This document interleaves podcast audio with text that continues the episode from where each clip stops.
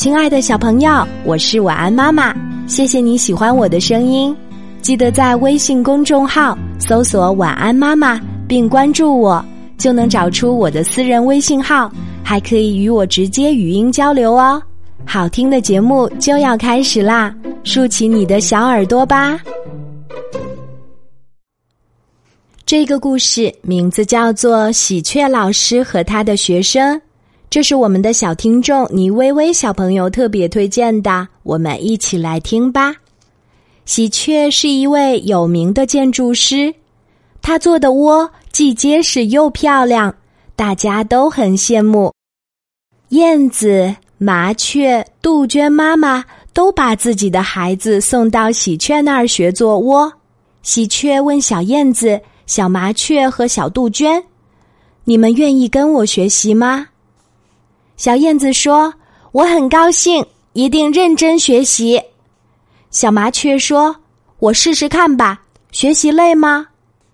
小杜鹃说：“是妈妈非让我学，那我就学吧。”喜鹊教他们做窝，喜鹊讲了做窝的方法、用的材料等等。小燕子仔细的听，用心记下了。小麻雀和小杜鹃，一个东张西望不用心，一个跳东跳西只顾着玩儿。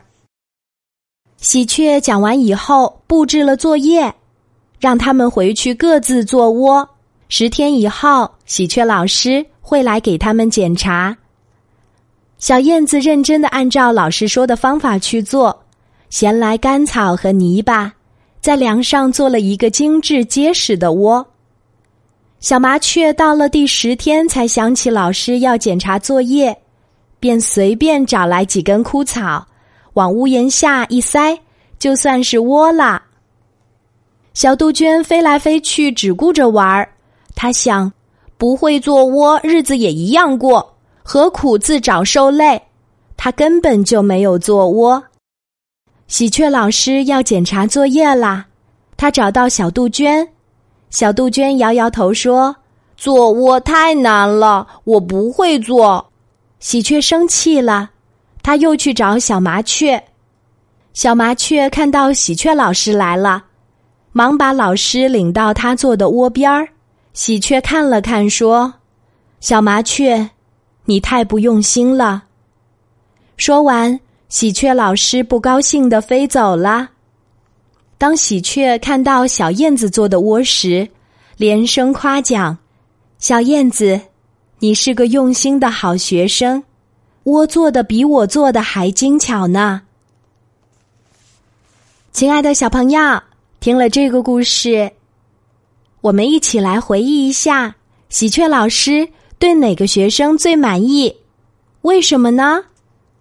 听完了这个故事，我们仔细的回想一下。